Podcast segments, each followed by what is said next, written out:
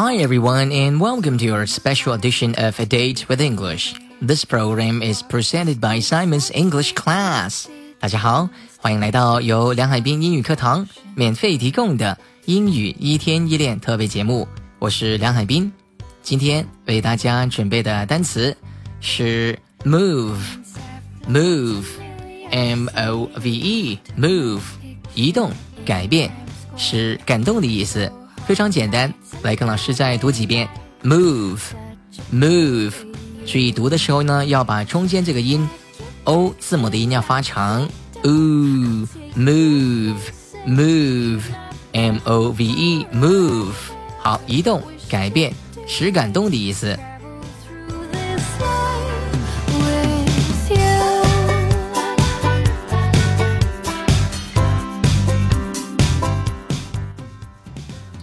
星期六这家酒吧总是挤得令人无法挪动。用英文我们可以这样说：You can hardly move in this pub on Saturdays. You can hardly move in this pub on Saturdays. 首先我们看第一个单词，hardly，h a r d l y，hardly 是几乎不的意思。你几乎不能移动，可以说成 You can hardly move。你几乎不能做什么事情，直接说成 you can hardly 加个动词就可以了。You can hardly，你几乎不能说日语，可以说成 I can hardly speak any Japanese。I can hardly speak Japanese。那么这里呢，说成几乎不能移动，可以说成 you can hardly move。Hardly，h a r d l y，hardly 就是几乎不的意思。 后面还有个单词叫 pub，pub，pub 是酒吧。通常英国人喜欢用个单这个单词，美国人呢会说成 bar，b a r，bar。可以说 in this bar，you can hardly move in this bar on Saturdays。Saturdays 星期六。好，再说三遍这个句子。星期六这家酒吧总是挤得令人无法挪动，很挤，人太多了。You can hardly move in this pub on Saturdays. You can hardly move in this pub on Saturdays. You can hardly move in this pub on Saturdays. 就可以这样说。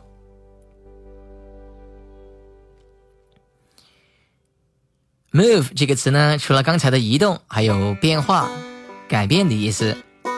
变化、改变也可以用 move 这个单词来说。比如说，我们 把会议时间改到周三吧，就是我们可能因为时间或天气的时原因，或者是其他的原因，把会议改到周三再开。周三再开，我们可以说成 Let's move the meeting to Wednesday. Let's move the meeting to Wednesday. 直接说成 Move the meeting to Wednesday 就可以了。因为 move 这个词本身就有改变。变化的意思，让我们把会议改到星期三，可以直接说成 Let's move the meeting to Wednesday.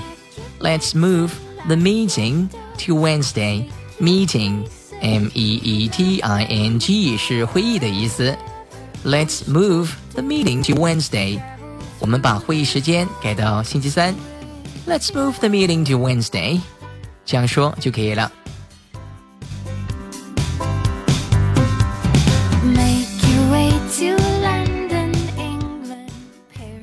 Move 也可以用来表示搬家，搬家。我们不喜欢这里，所以呢，我们决定搬家了。可以说成 We don't like it here, so we've decided to move. We don't like it here, so we've decided to move. 我们不喜欢这里，所以我们决定搬家了。We don't like it here, so we've decided to move. 我们不喜欢这里，所以我们决定搬家。不喜欢这里可以说成 We don't like it here. It 是指这个代替这个事情。We don't like it here, so we've decided to move. 我们决定了，可以说成 We've decided to move. 好，搬家 move。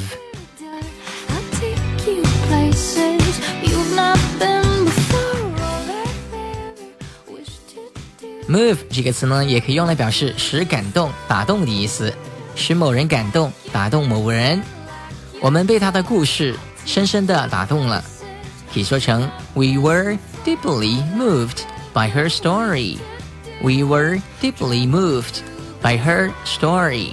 我们被他的故事打动了，这里是一个被动语态，而且是之前的事情。我们用过去时，可以说成 We were deeply moved by her story.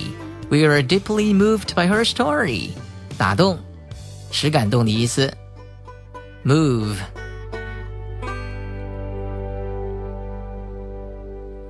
好，我们再看 move 这个词呢，有什么样的一些用法？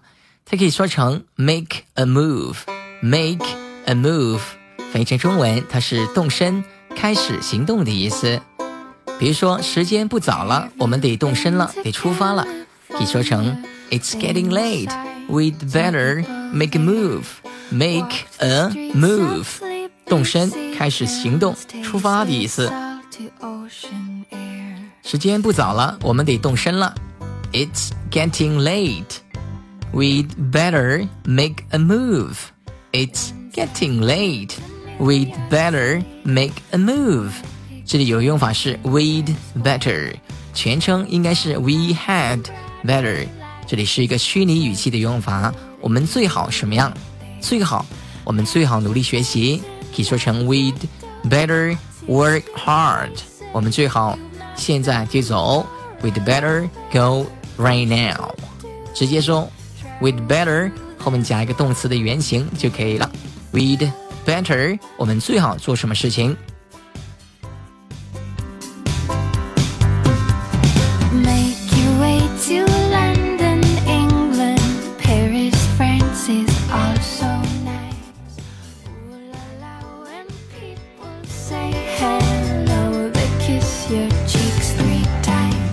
好了，今天的课程就到这里。如果你想学习更多精彩的英语课程，请关注“英语一天一练”微信公众号。英语一天一练微信公众号，记住是英语一天一练微信公众号。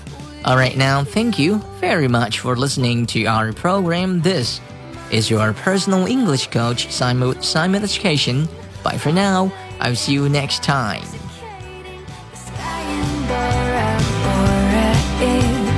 Color